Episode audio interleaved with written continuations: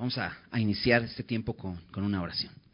Señor, muchas gracias porque podemos estar delante de ti nuevamente, alrededor de tu palabra, Señor, porque queremos conocerte, Señor. Y sabemos que nos has dejado tu palabra, Señor, para que podamos recibir tu consejo, podamos ser instruidos, podamos ser transformados, Señor. Es lo único que necesitamos. Tu palabra es suficiente y por eso venimos delante de ti a escucharte, Dios. Queremos pedirte que nos enseñes. Abre nuestro entendimiento, Señor. Abre nuestro corazón.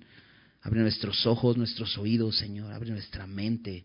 Y que podamos con todo lo que somos, Señor, poner atención a lo que quieres hablarnos esta noche, Señor. Nos ponemos en tus manos, Señor. Que tu Espíritu Santo enseñe a nuestras vidas. Te lo pedimos en el nombre de Jesús. Amén. Muy bien. La semana pasada empezamos a estudiar este capítulo. Hoy vamos a terminarlo. Eh, eh, lo dividí así en, dos partes porque creo que esta primer eh, parte del capítulo 2, del, versículo 1 al versículo 12, eh, era esencial, eran las palabras, las últimas palabras de David como instrucciones a su hijo Salomón que tomaría el, el lugar en el trono de Israel. Un papel muy importante y, juega un papel muy importante en, la historia. Eh, ¿Recuerdas las instrucciones precisas que le da David a Salomón? Es esfuérzate y sé hombre. Y empezamos a ver qué, qué significa esforzarse y ser hombre. Y entre este eh, eh, esfuerzo no es, no, es, no es un échale ganas, sino más bien pon atención a lo que Dios te dice. Le decía a él, guarda los preceptos, anda en sus caminos, observa sus estatutos y obedece. Ese es el esfuerzo que Dios nos pide que hagamos. Veíamos varios pasajes que nos enfocan en eso, donde nos tenemos que esforzar. Es en esto, en guardar su palabra, en escucharlo, en poner la palabra de Dios como lo más importante en nuestra vida. Estar meditando en ella, porque eso nos va a llevar a poder obedecerla y entonces ser aquellos hombres exitosos que queremos ser, pero no a la manera del mundo, sino lo que Dios quiere hacer en nuestras vidas, porque Dios quiere que seamos luz en este mundo. Y Él lo va a hacer si nosotros ponemos atención y valoramos su palabra. Otro, otro punto que veíamos es eh, eh, ejemplos de cómo ser hombre. Y veíamos que un hombre ora y todo el tiempo. Levanta manos santas, sin y contienda. ¿Recuerdas esto? Solamente estoy recapitulando un poco, porque de aquí, de aquí, eh, de lo que vamos a ver hoy en, los versículos del 13 al 46, eh, eh, inicia realmente eh, en, en, esta primera sección del capítulo, porque si recuerdas, lo segundo que le dice David a Salomón, le recuerda tres personas y le dice que haga con esas tres personas. Uno de ellos era Joab, otro, le dice, otro de ellos era Barzilai y otro era Simei. Tres personas que vimos en la historia en el, en el segundo libro de Samuel. Joab, el general del ejército de David, le dice que haga con él en el versículo 6, le dice, no dejarás descender sus canas al Seol en paz. Son palabras fuertes acerca de Joab. Otra cosa que dice acerca de Barzilai es le dice, harás misericordia con sus hijos. Y acerca de Simei también le dice, no lo absolverás, le dice, yo le perdone la vida, pero tú no lo vas a absolver, sino que harás descender sus canas con sangre al Seol. Eso es lo que vamos a estar viendo eh, eh, el día de hoy, pero nos vamos a encontrar con eh, dos personas más con las que Salomón también hace juicio. Al final de esta porción, el versículo 10 nos dice que David, David duerme con sus padres, o sea, David murió, y entonces Salomón se queda ya como el rey sobre Israel. Acompáñame a leer la primera porción. Versículo 13 dice, entonces Adonías, hijo de, de Hagit, vino a Betsabé, madre de Salomón, y ella le dijo, ¿es su venida de paz? Él respondió, sí, de paz. Enseguida dijo, una palabra eh, tengo que decirte. Y ella dijo, di. Él dijo, tú sabes que el reino era mío y que todo Israel había puesto en mí su rostro para que yo reinara. Mas el reino fue traspasado y vino a ser de mi hermano, porque por Jehová era suyo. Ahora yo te hago una petición, no me la niegues. Y ella le dijo, habla. Él entonces dijo, yo te ruego que hables al rey Salomón, porque él no te lo negará, para que me dé a una mitad por mujer. Y Betsabé dijo, bien, yo hablaré por ti al rey. Vino Betsabé al rey Salomón para hablarle por Adonías, y el rey se levantó a recibirla, y se inclinó ante ella, y volvió a sentarse en su trono, e hizo traer una silla para su madre, la cual se sentó a su diestra. Y ella dijo, una pequeña petición pretendo de ti, no me la niegues. Y el rey le dijo, pide, madre mía, que yo no te la negaré. Y ella dijo, dese a una mitad por mujer a tu hermano Adonías. El rey Salomón respondió y dijo a su madre, ¿por qué pides a Abisax una mitad para Adonías? Demanda también para él el reino, porque él es mi hermano mayor. Y ya tiene también al sacerdote Abiatar y a Joab, hijo de Sarbia. Y el rey Salomón juró por Jehová diciendo, así me haga Dios y aún me añada, que contra su vida ha hablado Adonías estas palabras. Ahora pues, vive Jehová, quien me ha confirmado y me ha puesto sobre el trono de David, mi padre, y quien me ha hecho casa, como me había dicho, que Adonías morirá hoy. Entonces el rey Salomón envió por mano de Benaía, hijo de Joyada, el cual arremetió contra él y murió. Muy fuerte esta parte, ¿no? Ahora, son, eh, Adonías es hermano de Salomón, medio hermano de Salomón, Adonías ahí dice hijo de Hagit, Salomón era hijo de Betsabé, y, y, esto es fuerte, ¿no? Y realmente otro hijo más de David muriendo. ¿Qué le dijo Dios a David cuando pecó? Y después que se arrepiente, dice, pues sí, pero va a haber consecuencias, va a haber un castigo. Dice, nunca se apartará la espada de tu casa. Y ese es uno más de sus hijos que muere de esta manera. Pero conocemos a Adonías y, en el capítulo 1 vimos más acerca de él. ¿Quién es Adonías? Bueno, aquí dice que es hijo de Hagit, una de las muchas mujeres que tuvo David. Y este Adonías, si recuerdas, en el capítulo 1, quiso tomar el trono sin que David lo supiera. Quiere apoderarse del trono David ya estando viejo. Eh, y el, texto, por ejemplo, en el versículo 5 del capítulo 1 dice que Adonías se rebeló, diciendo yo reinaré. Es un hombre rebelde y quiere tomar en rebeldía el trono. Pero, como Dios había dicho que Salomón iba a reinar, entonces Adonías no se sale con la suya, sino eh, sucede toda una historia, y está en el capítulo 1, donde entra Betsabé a hablar con el rey, también entra Natán, al final David dice, no, es Salomón quien va a reinar, y se hace una gran fiesta donde se unge a Salomón como el rey, lo escucha Adonías, te, recuerdas la semana pasada, te decía en Primera de Crónicas 28 lo narra más a detalle y ves cómo es toda una fiesta lo que ocurre, porque aquí en, Primera de Reyes 1 dice que se escuchó un gran estruendo. Entonces Adonías lo escucha y, corre de miedo y se va y se agarra de los cuernos del altar, eh, escudándose un poco en la religión para que tengan misericordia de él. Al final del capítulo 1 vemos cómo Salomón sí tiene misericordia de él, le dice, vete a tu casa. Pero hay algo que sucede. En el versículo en el versículo 51. Dice, se lo hicieron saber a Salomón, que él estaba agarrado de los cuernos del altar. Y he aquí Adonías, le dijeron, he aquí Adonías tiene miedo del rey Salomón, pues se ha sido de los cuernos del altar, diciendo, júreme hoy el rey Salomón que no matará espada a su siervo. Tenía miedo de morir. Sabía que por ser un rebelde contra el reino, tenía que morir. Y Salomón dijo, eh, si fuere hombre de bien, ni uno de sus cabellos caerá en tierra. Mas si se hallare mal en él, morirá. No le, no le jura que no va a morir, sino le dice, va a morir si se lo merece. Eso es lo que le dice. Pero lo pone bajo la lupa, porque dice, si se halla mal, si se hallare mal en él. O sea que va a estar bajo vigilancia.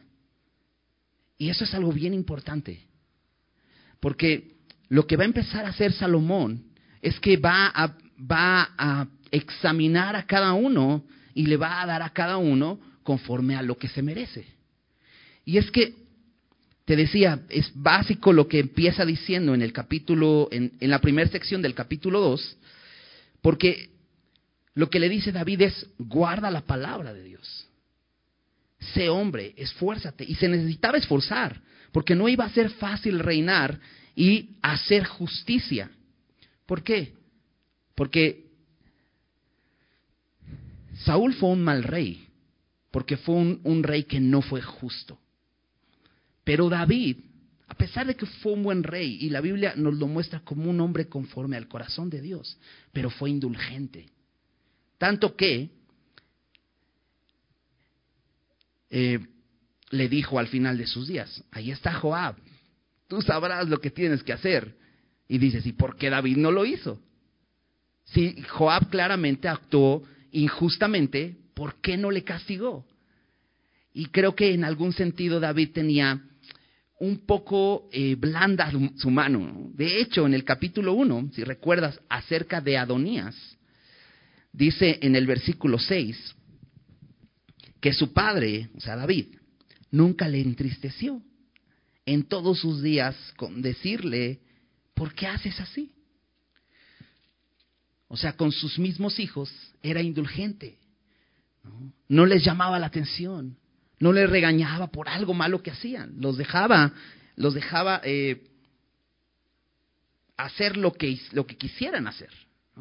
Y esto eh, nos, nos eh, muestra a nosotros la importancia de, de decirle a nuestros hijos la verdad, lo que tienen que hacer, ¿no? Eh, o estorbarles, ¿no? Pero más allá, creo que en este capítulo vamos a ver que es tan importante hacer lo que es justo en nuestras propias vidas. Ahorita vamos a ver eh, a detalle varias cosas, pero creo que Salomón, así como David le está diciendo, esfuérzate, parte de esforzarse era hacer lo correcto. Y bueno, vamos a regresar al texto llega Adonías con Betsabé. Betsabé eh, es la madre de Salomón. Y creo que eh, Adonías tiene una intención. Dice, las mamás tienen influencia con sus hijos. Entonces, ¿por qué no va, por qué no va Adonías con Salomón? Si ya había estado en algún momento en su presencia, ¿por qué no pide audiencia con el rey para poder pedirle a, esta mujer que está pidiendo. Porque sabe que no es lo correcto. Pero dice, bueno, vamos a usar la influencia de su mamá. Y así voy a poder llegar. Y si te das cuenta, mientras leíamos, eh, entra en la conversación. Y, y, le permite a Adonías hacer esta petición. Lo primero que ella quiere saber es que si la, si la llegada de Adonías es en paz. De hecho, le pregunta, ¿tu venida es de paz? Y él le dice, sí, de paz. Y él trae una petición. Pero me llama la atención que empiezan a conversar. Y al final, Betsabé cede a lo que le está pidiendo eh, eh, Adonías. Ahora, Adonías viene con una intención que lo vimos, Salomón se da cuenta de esa intención, que es seguirse eh, seguir intentando apoderarse del reino. Y parece que Betsabé no se da cuenta de eso, porque incluso habla eh, de su parte, no como si hubiera pedido a Adonías esto, sino como si Betsabé lo estuviera pidiendo. Y me, llama mucho esto la atención, porque parece que Betsabé está siendo engañada. Y esto me hizo recordar un poco a lo que sucede en Génesis 3 con Eva. ¿Recuerdas? Dice eh, el texto que la serpiente era astuta y empezó a hablar con la mujer. Y siempre me ha llamado la atención esto. ¿Por qué se puso a hablar con una serpiente? ¿No? Esto, es, esto es muy extraño, ¿no? Si tú ves una serpiente, sales corriendo, no te pones a platicar. Bueno, en ese momento quizá ¿no? Eh, había una cierta eh, cercanía, ¿no? Para poder incluso entender lo que los animales decían, quizá, no lo sé. Pero la idea es que empieza una conversación. Y sabemos que Satanás se disfraza de esta serpiente para engañar a Eva. Pero ¿por qué Satanás no llegó a Adán? ¿Y por qué llegó a Eva? ¿Sabes? Porque la mujer es fácilmente engañada. Ahora, no te ofendas. La Biblia dice, al, por ejemplo, Pedro les, dice a los hombres, traten a la mujer como a vaso más frágil. Ahora, la Biblia dice que el hombre es frágil, el hombre es débil, sí, pero la mujer es más frágil. Y eso lo podemos ver y es evidente. Y la mujer es fácilmente engañada.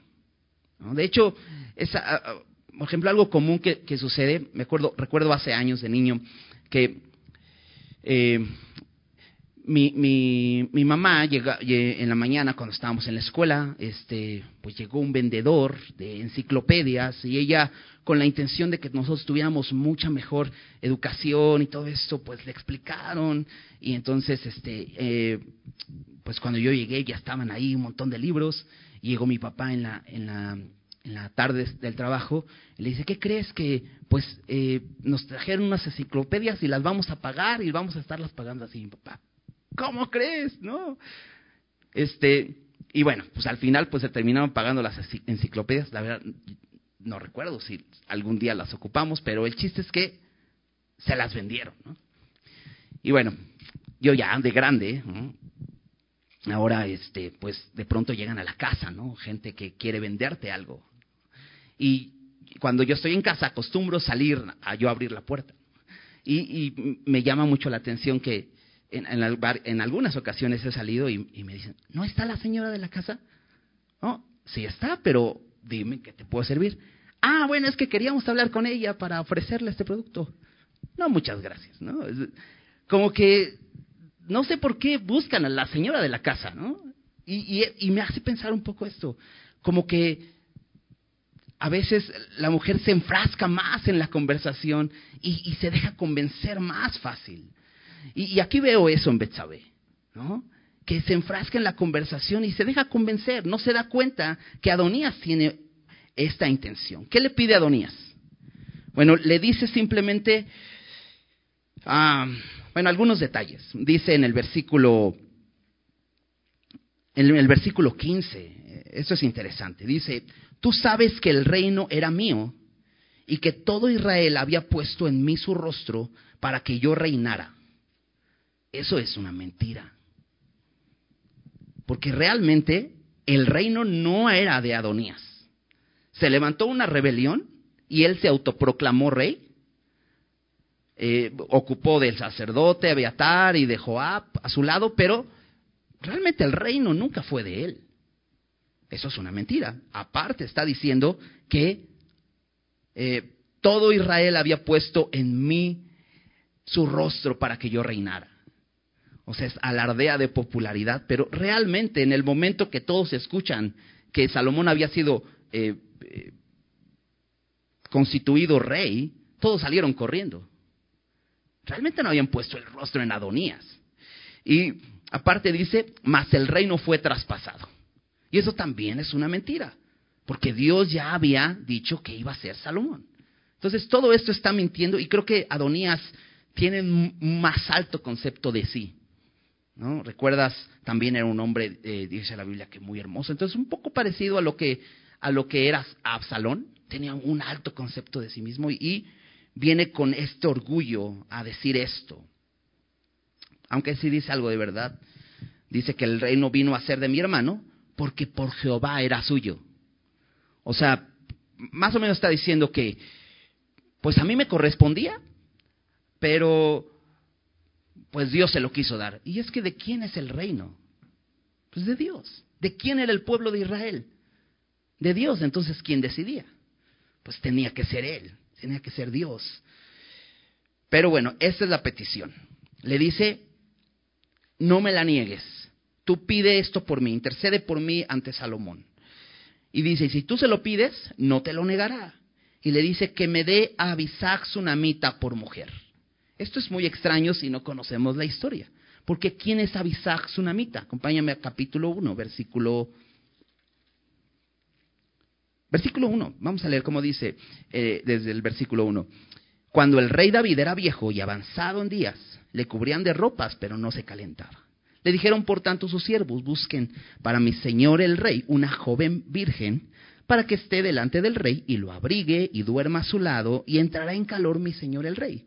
Y buscaron una joven hermosa por toda la tierra de Israel y hallaron a Abisag sunamita y la trajeron al rey. Y la joven era hermosa y ella abrigaba al rey y le servía, pero el rey nunca la conoció. Entonces ya vimos quién, recordamos quién es Abisag Sunamita. Quiere decir que era una de las mujeres del rey, probablemente considerada una de sus concubinas. Entonces, de entrada lo que está pidiendo Adonías es perverso, porque está pidiendo que le den a la mujer de su padre. Y eso no se debía hacer según la ley. pero creo que el, sentido también tiene una cuestión política. Porque eh, según eh, pues, los estudiosos eh, de, de, los usos y costumbres de esas zonas, es que un rey que llegaba al trono para establecerse mucho más como el rey, lo que hacía era que tomaba a las mujeres del rey anterior, las hacía parte de su harem. Entonces, parte de eso, ¿recuerdas eso hizo Salomón? perdón, Salomón no, Absalón este, cuando eh, tomó eh, Jerusalén y tomó a las mujeres, a las concubinas, a las diez concubinas que su padre había dejado cuidando la casa. Este, Adonías quiere hacer esto. Y te digo, Betsabé no, se da cuenta y va y le pide esto. ¿Qué vemos en el, en el versículo 15? Dice que eh, Betsabé va al rey Salomón y Salomón le da a su madre un lugar de honor. No es que eh, tuviera parte en las decisiones que se tomaran en el reino, pero sí la honra y dice que la recibe, le hace una reverencia y se vuelve a sentar en su trono, pero dicen, tráigale una silla a mi mamá, ¿no? que no esté parada. No, no solamente era eso, sino que dicen, pues que se siente aquí conmigo, le, le da un lugar de honor, honra a su madre, esto hace Salomón. Y entonces eh, Betsabe aprovecha y le dice, pues te voy a pedir algo, no me lo niegues. Dale a Abisac Sunamita por mujer a tu hermano Adonías. Entonces Salomón, como ya habíamos visto, que era un hombre sabio en un sentido, vamos a verlo en algunos capítulos adelante, pidiendo sabiduría. Sin embargo, aquí eh, ya lo habíamos visto, David en el versículo 6 y en el versículo 9 le dijo, oh, tú eres sabio, eh, tú sabrás qué hacer. Entonces reconoce que es sabio y él se da cuenta inmediatamente. Le dice, ¿por qué pides a Abisac Sunamita? Pues mejor pide de una vez que le del reino, porque de hecho, si recuerdas, eh, le dice a su mamá, él ya tiene al sacerdote y ya tiene al general del ejército. Ya nada más le falta tener a la mujer del rey como para pues, ser el rey. Pero Salomón se da cuenta que todo esto es una, ah, un engaño de Adonías, porque en el versículo 23 le dice, así me haga Dios y aún me añada que contra su vida ha hablado Adonías estas palabras. Y aquí podemos ver, Adonías no era sabio, porque realmente todo este, eh, esta intención que tenía es descubierta y es vista a los ojos de Salomón muy fácilmente. Y entonces en el versículo 24 reconoce algo Salomón. Vive Jehová, que me ha confirmado y que me ha puesto en el trono de David mi padre, y quien me ha hecho casa, como me había dicho, que Adonías morirá hoy. Y entonces envía, dice aquí, a Benaía, hijo de Joyada, el cual arremetió contra él y murió. Benaía, eh, si recuerdas, era parte del del ejército de David. Él estaba a cargo de los cereteos y peleteos y al parecer continúa en la guardia personal del rey Salomón, porque este hombre, eh, por orden de Salomón, va y arremete contra Adonías y muere. Primer juicio que hace Salomón contra un hombre rebelde. Vamos a seguir leyendo. Versículo 26. Y el rey dijo al sacerdote Abiatar, vete a Anatot, a tus heredades, pues eres digno de muerte, pero no te mataré hoy, por cuanto has llevado el arca de Jehová, eh, el arca de, de Jehová el Señor delante de David mi padre, y además has sido afligido en todas las cosas que fue afligido mi padre. Así echó Salomón a Abiatar del sacerdocio de Jehová, para que se cumpliese la palabra de Jehová que había dicho sobre la casa de Elí en Silo. Ahora, ¿recuerdas? Abiatar se une a Adonías para eh, fabricar esta rebelión. De hecho, Abiatar es el que unge a Adonías. Algunos piensan que tanto Joab como, como Abiatar no, no creían realmente, no es tanto que hubieran querido rebelarse contra las palabras de David, sino más bien no le creían tanto a Dios, ¿no? En ese sentido de que veían mucho hábito a Salomón.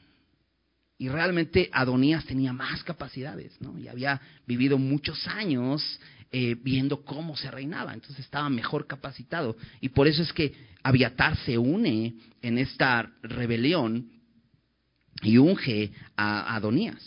Pero Salomón como un rey justo, está juzgando a cada uno de los que están en rebelión contra el reino que Dios ha establecido. Y en este caso le dice a Abiatar, eres digno de muerte. Una cosa que reconoce eh, Salomón es que es digno de muerte. Y es que la Biblia dice, Romanos 3:23, porque la paga del pecado es muerte. Es lo que dice la Biblia. Y no podemos evitarlo. Y si te das cuenta, Salomón no es alguien que de pronto eh, lo vemos aquí como alguien firme en sus decisiones. Y le dice, eres digno de muerte. Pero tiene misericordia de él porque hay algo que es valioso todavía, que es que él había llevado el arca de Jehová al Señor, reconoce que es un sacerdote, y que en el pasado había un, digamos, un buen historial de él, porque había llevado el arca del pacto del Señor delante de David, mi padre dice, y además ha sido afligido en todas las cosas que fue afligido mi padre. Abiatar eh, llega a David eh, como, como un prófugo. Eh, Saúl mató a 80 sacerdotes en ¿Cómo se llamaba? Nabot. No, no, estoy seguro. Este, cuando David huye de, de, Saúl, va primero con el sacerdote Ahimelech y le, y le, inventa una mentira. Le dice, es que me encomendó el rey algo especial que hacer. Y le dice, es que pues, no traigo pan, no tienes un poco de pan y no tienes un arma porque se me olvidó. Y entonces esta mentira provoca que alguien ahí, un, edomita que tenía como parte de su ejército eh, Saúl, lo ve a David y, le dice a Saúl, ¿sabes qué? Él estuvo con, con Ahimelech y de hecho le dio a Ahimelech pan y le dio la espada de, de Goliat. Entonces, al enterarse esto, Saúl manda matar a Ahimelech y a 80 sacerdotes y sale corriendo a Abiatar, que era el hijo de Ahimelech cuando llega David, le dice toda esa historia y, David se da cuenta, lo que ella estuvo mal, o sea, por mi mentira, murieron todos estos sacerdotes. Y le dice, yo te voy a cuidar y vas a estar conmigo. Y después de esto sabes que David estuvo viviendo en cuevas, siendo perseguido, y por eso es que le dice Salomón, tú has estado en estas aflicciones que mi padre estuvo, tú también las padeciste. Y esto me hace ver cómo de pronto eh, Aviatar, a pesar de tantos sufrimientos y de tantas esas aflicciones y, experiencias que vivió al lado de David, ¿cómo pudo tomar esa decisión? Es ¿Qué lo llevó a tomar esa decisión? ¿Por qué? Y, a, veces podemos preguntar de nosotros mismos, ¿no? O sea, tanto que he padecido por el Señor, ¿no? He vivido eh, aflicciones por el Señor y de pronto tomamos decisiones que dices, ¿por qué estoy tomando esta decisión de ser desleal a Dios? ¿Por qué tomamos decisión por el pecado cuando ya hemos tenido tantas experiencias viviendo eh, tomados de su mano? De pronto Abiatar toma esta decisión y le dice, eres digno de muerte. Pero dice, no te mataré hoy. No le está diciendo que no morirá, sino dice, hoy no te voy a matar. Y eso lo deja en una eh, incertidumbre. Ok, hoy no, pero a lo mejor otro día sí. ¿Y qué quiere decir? Probablemente Salomón dice, te voy a poner en la lupa. Al igual que eh, Adonías, ¿recuerdas que dijo? Si es un hombre de bien, no le va a pasar nada. Eh, pero si es... Eh, si, se hallare mal en él, entonces sí.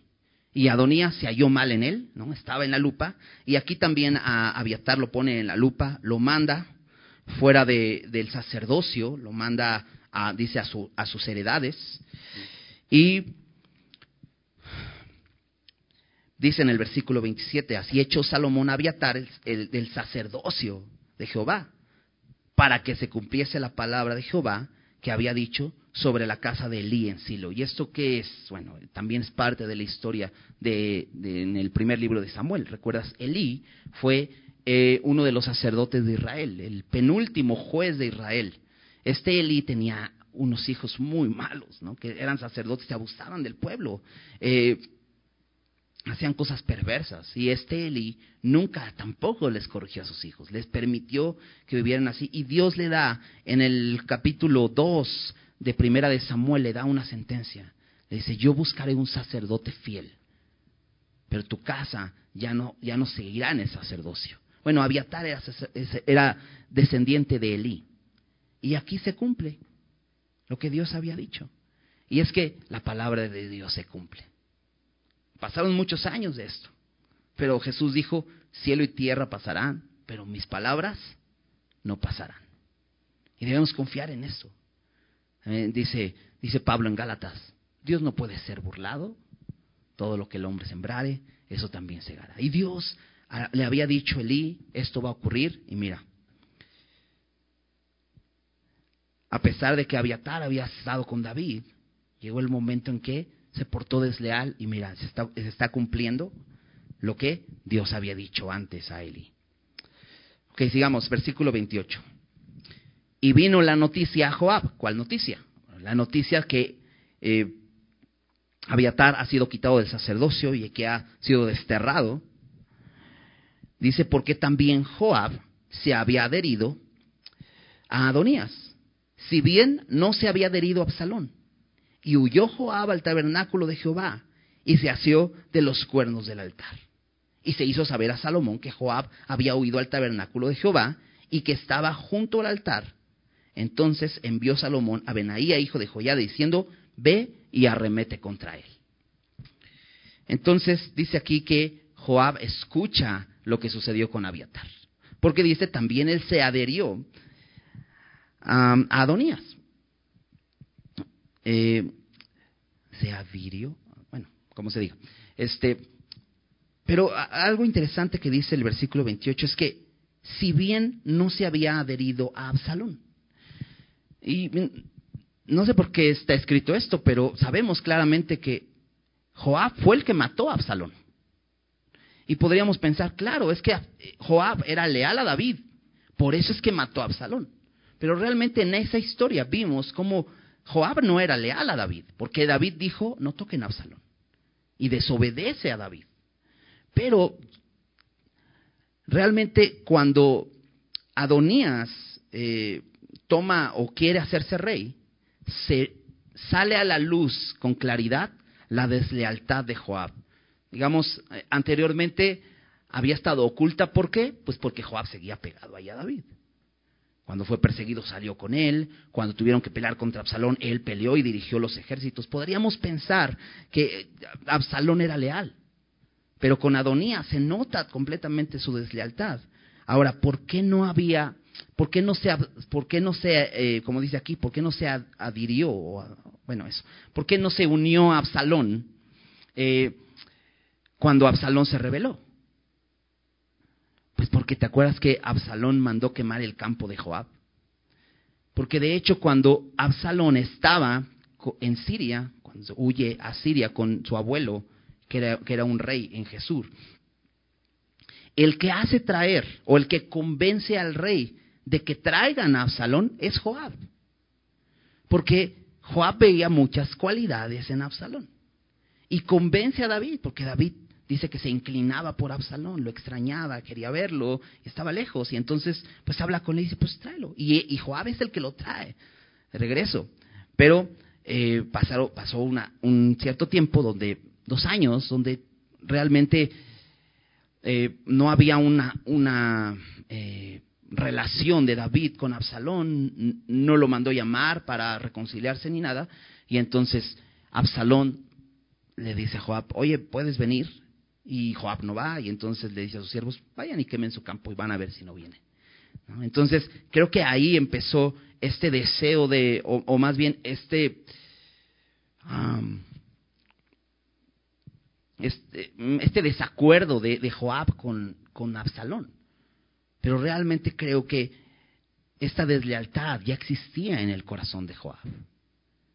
No estaba de acuerdo con, con el reinado de David, a pesar de que era el general de ejército. Por eso cuando, eh, recuerdas, David pone a otro general del ejército, lo que hace Joab es ir y matarlo. Porque nunca, estuvo, nunca fue leal. Y aquí se nota. Ahora, otra cosa que que podemos, que, hemos podido ver en la vida de Joab, es que Joab realmente nunca fue leal a Dios, no tenía temor de Dios. Y, algo interesante aquí es que al escuchar esto, que Abiatar ha sido desterrado, él va y hace lo mismo que Adonías, se va y dice que se asió de los cuernos del altar. Entonces, lo que hace, lo que hace Joab básicamente es usando la religión para tratar de protegerse. No, sé si conoces gente así, que realmente no tiene temor de Dios, ¿no? No tiene ninguna intención de tener una relación con Dios, nunca ora, nunca lee su Biblia, pero cuando está en problemas, se refugia en la religión porque piensa que de esa manera Dios le va a bendecir. Creo que Joab es lo que está haciendo. Trata de eh, hacer que Salomón, al verlo eh, asido de los cuernos del altar, dice, no, pues yo creo que se ama a Dios, nomás que se ha equivocado. Pero lo que dice Salomón a Benaí es, ve y arremete contra él. Versículo 30. Y entró Benaí al tabernáculo de Jehová y le dijo, el rey ha dicho que salgas. Y él dijo, no, sino que aquí moriré. Y Benaía volvió con esta respuesta al rey, diciendo, así dijo Joab, y así me respondió. Y el rey dijo, haz como él ha dicho, mátale y entiérrale y quita de mí y de la casa de mi padre la sangre que Joab había derramado injustamente. Y Jehová hará volver su sangre sobre su cabeza, porque él ha dado muerte a dos varones más justos y mejores que él, a los cuales mató a espada sin que mi padre David supiese nada. A Abner, hijo de Ner, general del ejército de Israel, y a Amasa, hijo de Jeter, general del ejército de Judá, la sangre, pues, de ellos recaerá sobre la cabeza de Joab y sobre la cabeza de su descendencia para siempre. Mas sobre David y sobre su descendencia y sobre la casa, eh, la casa y sobre su trono, su casa y sobre su trono, habrá perpetuamente paz de parte de Jehová. Entonces Benaía, hijo de Joiada, subió y arremetió contra él y lo mató y fue sepultado en su casa en el desierto. Y el rey puso en su lugar a Benaía, hijo de Joiada, sobre el ejército, y a Sadoc puso eh, el rey por sacerdote en lugar de Abiatar. Entonces, pues ahí está. Dice, dice Joab, no voy a salir. Llega a Benaía y dice, pues salte de aquí, no te puedo matar aquí. ¿No? Así que sal por favor porque me mandaron a matarte. Y él dice, no, sino que voy a morir aquí. Y él pensando que de esa manera, dice, pues de esa manera me, me libro. No sé cuánto tiempo pensaba estar ahí para tratar de conservar su vida. Sin embargo, eh, le dice Salomón, ok. Porque de alguna manera es como un chantaje, ¿no? Pero me encanta porque Salomón, como este rey justo que quiere hacer lo correcto, Dice, no importa. Con Adonías no se tocó el corazón diciendo, ay, es que es mi hermano. Aquí dice, ay, no, es que míralo. Es que mira cómo ama a Dios. No, no se deja chantajear. Dice, ok, pues se lo dijo. Entonces ve y mátalo y entiérralo. Y, y algo interesante en el versículo 31 es que le dice, entiérrale y quita de mí y de la casa de mi padre la sangre que Joab ha derramado injustamente.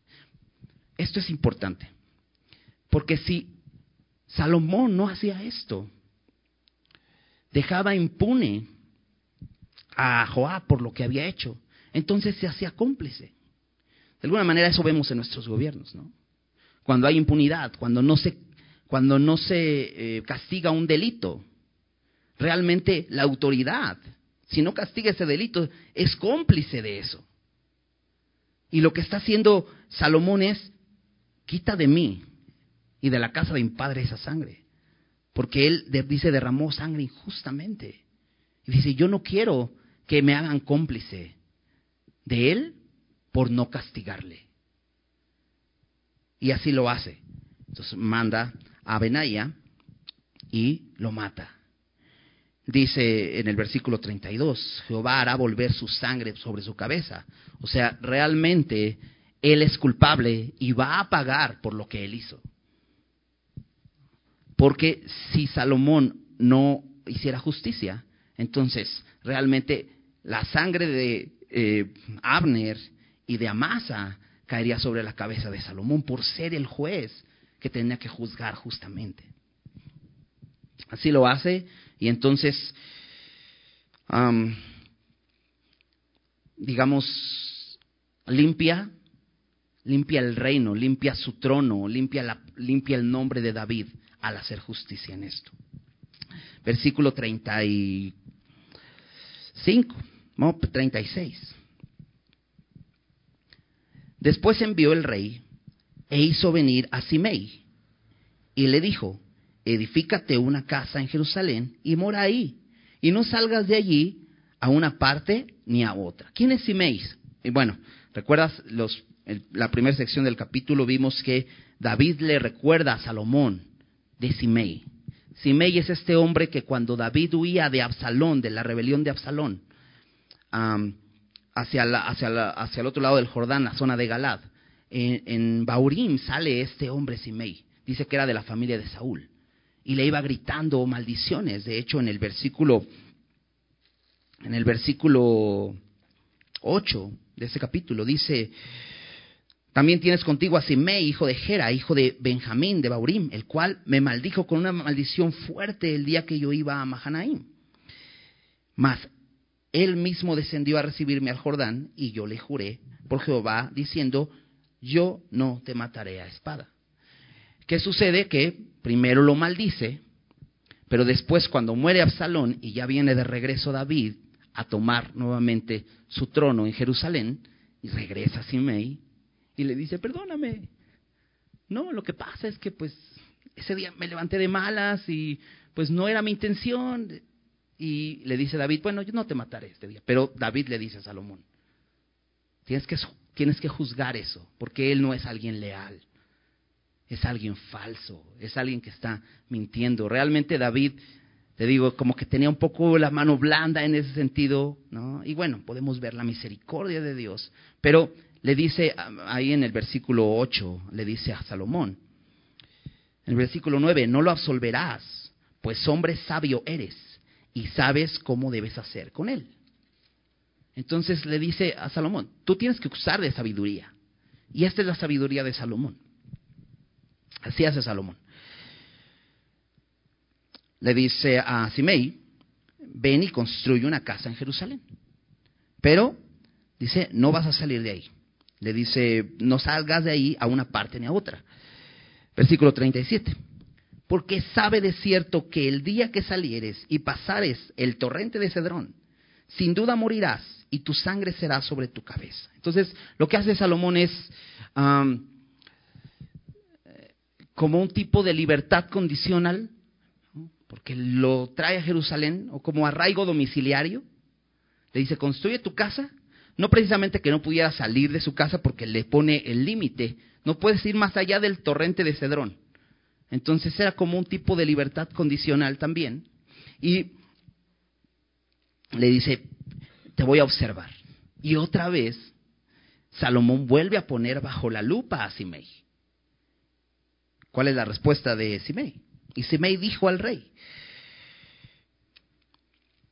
la palabra es buena, como el rey mi señor ha dicho, así lo hará tu siervo. Y habitó Simei en Jerusalén muchos días. Eh, este hombre Simei creo que era un oportunista. Cuando vio la oportunidad de ponerse del lado de, de otro, pues maldijo a David. Y cuando vio que David venía de regreso, dijo, ay no. Y ahora está eh, aprovechando esta oportunidad. Y dice, buena es esta palabra. Me gusta. Lo que tú me digas con tal de que no me mates, está bien. Y dice que estuvo en Jerusalén muchos días. Fueron muchos, pero no todos sus días. Porque fíjate, versículo 39. Pero pasados tres años aconteció que dos siervos de Simei huyeron a Aquis, hijo de Maaca, rey de Gad, y dijeron y dieron aviso a, a Simei diciendo: He aquí tus siervos están en Gad. Entonces Simei se levantó y ensilló su asno y fue a Aquis en Gad para buscar a sus siervos. Fue pues Simei y trajo a sus siervos de Gad. Luego fue dicho a Salomón que Simei había ido de Jerusalén hasta Gad y que había vuelto. Entonces el rey envió e hizo venir a Simei y le dijo, ¿no te hice jurar por Jehová eh, y te protesté diciendo, el día que salieres o fueres acá o allá, sabe que de cierto, sabe de cierto que morirás? Y tú me dijiste, la palabra es buena, yo la obedezco. ¿Por qué pues no guardaste el juramento de Jehová y el mandamiento que yo te impuse? Dijo además el rey a Simei, tú sabes todo el mal, el cual tu corazón sabe, que cometiste contra mi padre David. Jehová pues te ha hecho volver el mal sobre tu cabeza. Y el rey Salomón será bendito, y el trono de David será firme perpetuamente delante de Jehová. Entonces el rey mandó a Benaía, hijo de Joyada, el cual salió y lo hirió y murió. Y el reino fue confirmado en mano de Salomón. Entonces Simei nuevamente en la lupa y le parece buenas las palabras de Salomón, pero después no obedece. ¿no? Viola esta libertad condicional que tenía, ¿no? Y sale y va más allá. ¿no? ¿Recuerdas? Gat era parte del territorio de Filistea, donde David había estado tiempo atrás. Dice que sus siervos se fueron y él solamente fue a buscarlos. Dice que ensilló su asno y regresó. No era su intención huir a ningún lado. Solamente iba por sus siervos. Y, y entonces tendemos a decir, el fin justifica los medios. O sea, realmente fui a buscar a mis siervos, pero aquí estoy. ¿Por qué ser tan severo? Pero es que ahí Salomón estaba mostrando que la lealtad de este hombre no era con, no era con el rey. Él solo veía por sus intereses. Y en este momento la circunstancia requería entonces salir y romper el mandamiento. Y muchas veces tendemos a hacer así, ¿verdad? O sea, obedecemos a Dios hasta que nos conviene, pero cuando ya tenemos que hacer otra cosa o la circunstancia me pide que haga otra cosa, entonces me brinco la regla. Esto es menospreciar al Señor. Esto es menospreciar su palabra. De hecho, en el versículo 42 eh, se le dice, yo te hice eh, jurar por Jehová y te protesté, diciendo, el día que salieres y fueres allá o acá, sabe de cierto que morirás. Y tú me dijiste, la palabra es buena, yo la obedezco. Entonces él dijo, yo voy a obedecer. ¿Te ha pasado que dices, sí, voy a obedecer? Simei también lo dijo. De hecho, dice, te hice jurar por Jehová. ¿Te acuerdas? No, recuerdo el orden. Creo que es el segundo mandamiento eh, de los diez mandamientos de la ley para Israel, que dice, no tomarás el nombre de Jehová tu Dios en vano. Y le dice, yo te hice jurar por Jehová. ¿Qué está haciendo Simei? Menospreciando el nombre de Dios, tomándolo a la ligera. De hecho, en el versículo 43 le dice, ¿por qué no guardaste? La semana pasada te decía, cuando vemos en la palabra que dice guarda mi palabra. Quiere decir atesorar.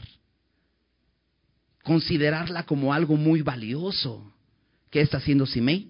Menospreciando. Menospreciando este juramento, menospreciando esta palabra, menospreciando la misericordia que Salomón está haciendo con él, preservándole la vida, permitiéndole vivir ahí. Y él toma la decisión de romper el mandamiento y Salomón tiene que castigar eso. Pero no está siendo injusto. Salomón está siendo un rey justo porque tiene que juzgar la rebelión. Y entonces, de hecho, en el versículo 44 le, le dice, tú sabes, no es algo que yo me esté inventando. Dice, tú sabes todo el mal, el cual tu corazón sabe. Eso no está oculto. Tú lo conoces, tú sabes que has hecho mal, tú sabes que no eres leal. Nunca fuiste leal a mi padre, solamente eh, mostraste remordimiento, porque hay una gran diferencia entre arrepentimiento y remordimiento. El arrepentimiento en la Biblia es cambiar de manera de pensar y por lo tanto cambiar, cambiar de manera de vivir. El remordimiento es solamente te sientes triste y dices, no, si estoy arrepentido por lo que hice, me siento muy triste por lo que hice. Y ya, pero no hay un cambio. Eso es lo que sucedió con Simei. Él se dio cuenta que, que David venía de regreso y entonces dice, ah, pues, perdón. Y ya, pero no cambia. Y Salomón lo está demostrando, este hombre no es leal. Y entonces tiene que juzgar. En el versículo 45 bueno, en el versículo, al final del versículo 44 le dice, Jehová pues ha hecho volver el mar sobre tu cabeza, y el rey Salomón será bendito, y el trono de David será firme perpetuamente delante de Jehová. Y Salomón tiene otra intención,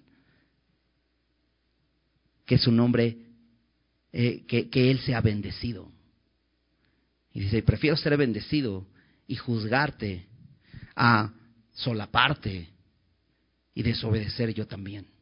Y entonces juzga y entonces manda a Benaía y lo mata. Entonces, este capítulo habla de juicio y habla de un rey que es justo.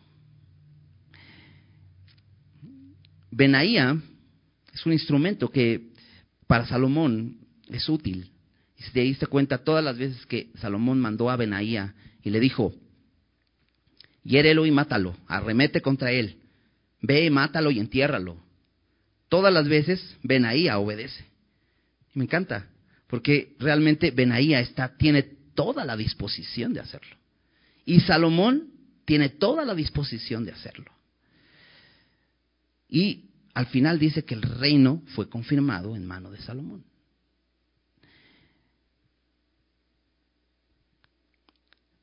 Salomón reconoce una cosa, que Dios es el que lo puso. En el versículo 24 él dice, Dios me ha confirmado, Él me ha puesto sobre este trono. Y a través de Él juzgar justamente esta rebelión, lo que está haciendo es cumplir lo que Dios había dicho. En el versículo 27 vimos que Dios está cumpliendo su palabra, incluso con, con Abiatar, lo que había dicho a, a Elí en su momento. Pero también lo que, lo que sucede al, al Salomón juzgar justamente el pecado, juzgar la rebelión, es que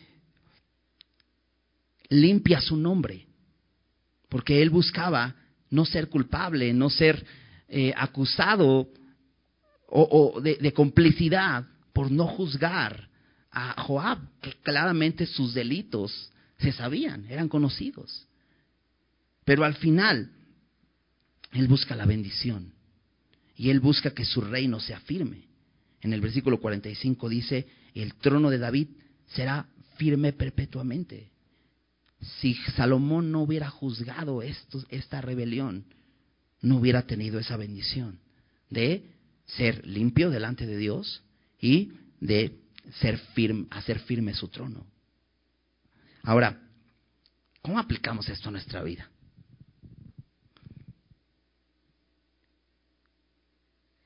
Dios quiere reinar en nuestros corazones. Él es el Señor, ¿verdad? Y nosotros queremos que Él reine en nuestros corazones. Y Dios quiere juzgar el pecado en nuestros corazones. Dios quiere quitar el pecado y quiere quitar la rebelión de nuestro corazón. Lo hemos visto en capítulos anteriores y lo hemos visto constantemente. Dios quiere ser el rey en nuestras vidas, pero no quiere que haya rebelión en nuestro corazón. Porque constantemente vamos a buscar la manera de volvernos a apoderar del trono, como Adonías, que buscó la manera y aferrado al trono, quería ser el rey. Y así constantemente, cada día queremos tomar decisiones. Queremos ser nosotros los que, los que mandemos. Em, hacemos lo que sea y somos desleales al rey. Y Dios quiere venir y que le permitamos limpiar nuestra vida. Y nos quiere hacer participantes de esto. Digamos que somos como Benaía. Porque Benaía era este instrumento que Dios usaba para decir, ve y arremete contra él. Y Dios nos dice, ve y arremete contra tu pecado. Ve y arremete contra tu rebelión. Tú sabes qué es. Y muchas veces lo justificamos. Decimos, bueno, solamente es, eh, el fin justifica los medios, ¿no? Cosas así. Pero Dios quiere que destruyamos todo eso. ¿Recuerdas Colosenses 3, 5? Haced pues morir lo terrenal en vosotros, fornicación, impureza, pasiones desordenadas, malos deseos, avaricia. Dios quiere que, que hagamos morir eso y nos quiere usar como instrumentos. Y Dios llega y te dice, ya, ya para con esa relación que no me honra. Ya. Dios te dice, ya para con esas palabras que no me honran. Ya para con esos pensamientos que no me honran. Deja ya el chispe. ¿no? Mátalo. Lo vemos muy fuerte, ¿verdad? Pero si, si somos indulgentes con nuestro pecado, si seguimos permitiendo el pecado en nuestras vidas, ¿sabes qué? El reino de Dios no, no va a permanecer en nuestro corazón. Rápidamente vamos a volvernos a apoderar del reino. Y no sé tú, pero yo he comprobado que soy un pésimo rey. Todas las decisiones que puedo tomar en mi vida terminan en fracaso. No sé si tú lo has comprobado. Pero el único que puede gobernar tu vida y llevarte a una vida llena de gozo y de paz es Cristo. Dios juzga el pecado. Y sabes, Dios ya juzgó el pecado en Cristo. Él ya lo hizo. Para que todo aquel que en Él cree no se pierda, mas tenga vida eterna, dice Juan 3:16. ¿Qué necesitamos? Creer en Jesucristo. ¿Por qué? Porque la paga del pecado es muerte. Mas la dádiva de Dios es vida eterna en Cristo Jesús. Y Dios quiere que tengamos vida. Ahora, en la primera porción de este capítulo veíamos a David recordándole a Salomón el pecado de Joab y el pecado de Simei. ¿Y sabes por qué él se los está recordando? Porque no había habido un arrepentimiento. Entonces, mientras una persona no ha venido a Cristo en arrepentimiento y en confianza en Él, sus pecados no son borrados. Sus pecados no son olvidados. Sus pecados siguen escritos en su frente. Y solamente está esperando el tiempo para ser condenado. Y aquí vemos que el rey va a juzgar un día. Pero si tú confías en Jesús, Él ya llevó los pecados en la cruz para que nosotros seamos justificados. Y Él ahora quiere reinar en nuestras vidas para quitar toda esa rebelión que aún hay en nuestro corazón. Él quiere limpiarnos. ¿Estás dispuesto a que Dios haga esa obra? ¿sabes? Vas a ser como Benaía, que te va a pedir, ve y arremete contra eso. Ya quita eso. Ya paga eso. Ya corta eso. ¿Estás dispuesto? Acompáñame, déjame terminar con un versículo en, el Nuevo Testamento. Eh, segunda de Corintios. hemos leído también varias veces este, estos versículos. Habla Pablo acerca de, nuestra armadura espiritual que Dios nos ha dado. Que no, tenemos una armadura eh, carnal, sino espiritual, armas poderosas en Dios para la destrucción de fortalezas. Déjame leer versículo 5. Dice, derribando argumentos y toda altivez que se levanta contra el conocimiento de Dios. Y no es lo que hizo Salomón. Derribó toda la altivez de un hombre que quiere, se quiere apoderar del reino y, toda altivez de un hombre que se une a esa rebelión, y toda altivez de otro hombre que se une a esa rebelión, y toda la altivez de otro hombre que solamente quiere engañar y quiere fingir arrepentimiento. Pero Dios sabe todo. Dios sabe cuando fingimos que estamos arrepentidos. Dios sabe cuando fingimos porque no queremos vivir las consecuencias. Y es lo que le dice Salomón a Simei. Tú sabes, y tu corazón sabe. Pero sabes, Dios que conoce el corazón lo sabe también. Y dice aquí, derribando argumentos y toda altivez que se levanta contra el conocimiento de Dios y llevando cautivo todo pensamiento a la obediencia a Cristo. ¿Y quién hace esto? Bueno, estas armas con las que peleamos, que no son carnales, sino poderosas en Dios. O sea, Dios nos ha capacitado para que como Benaía tomemos esas armas y vayamos y destruyamos el pecado y hagamos morir eso que ofende a Dios, eso que se revela contra Dios, que, que está ahí en nuestras vidas. Fíjate el versículo 6. Bueno, dice, llevando cautivo todo pensamiento a la obediencia a Cristo. Porque Dios quiere que lo obedezcamos.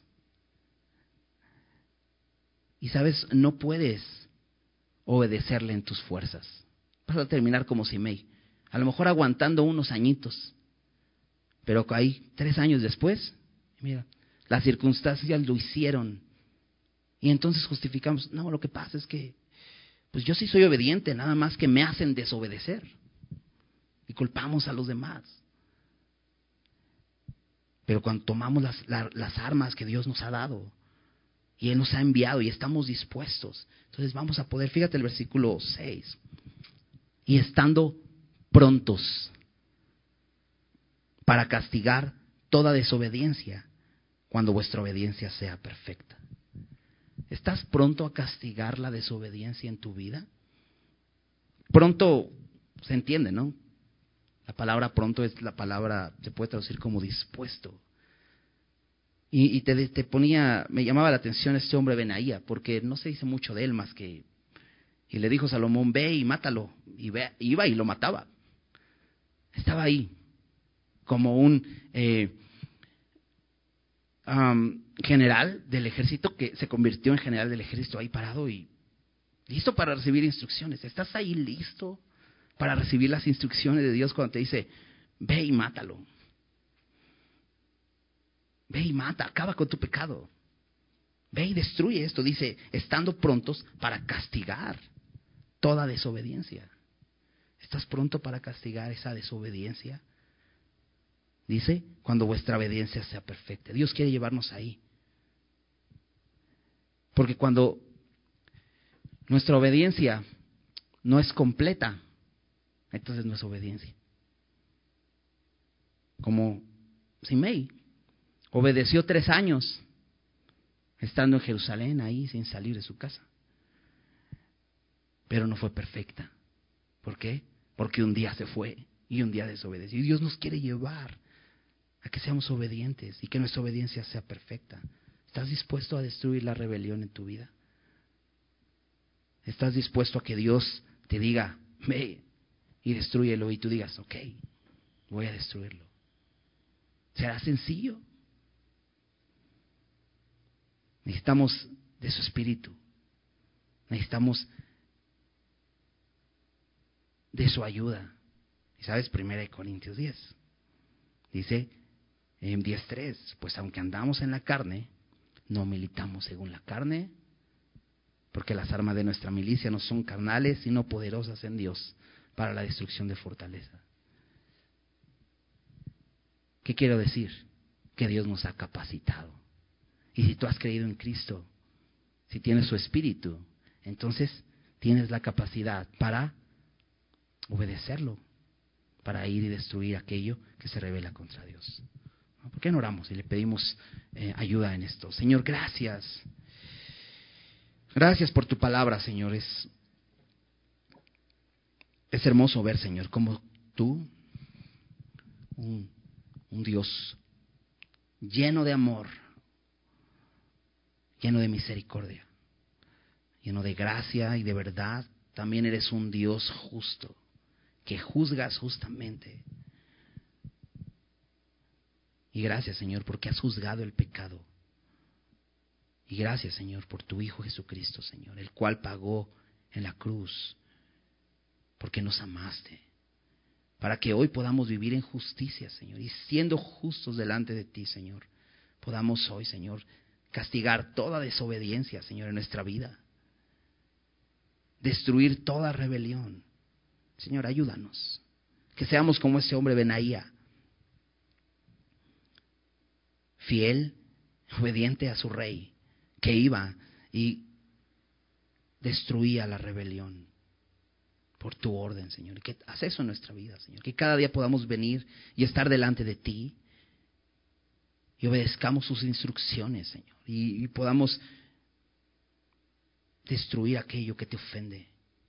Aquello que hay en nuestra vida, Señor, que es evidente, Señor, que se revela contra ti. Es evidente que te ofende, que te, que te deshonra. Señor, que podamos destruirlo, Señor. Que no justifiquemos nuestro pecado, Señor. Que no seamos indulgentes con nuestro pecado. Que no permitamos, Señor. Para que nuestra vida pueda ser una vida firme delante de ti, Señor. Para que nos encuentres irreprensibles, Señor. Reconociendo que tú, Señor, fuiste el que nos salvaste, el que nos escogiste y nos santificaste reconociendo que tus armas y eh, tu Espíritu Santo en nosotros es suficiente, tu palabra es suficiente, Señor. Y tenemos la capacidad para ir y destruir aquello que te ofende. Haz esa obra en nosotros, Señor. Te lo pedimos, Señor. Te damos gracias por este tiempo y por tu palabra. En el nombre de Jesús. Amén.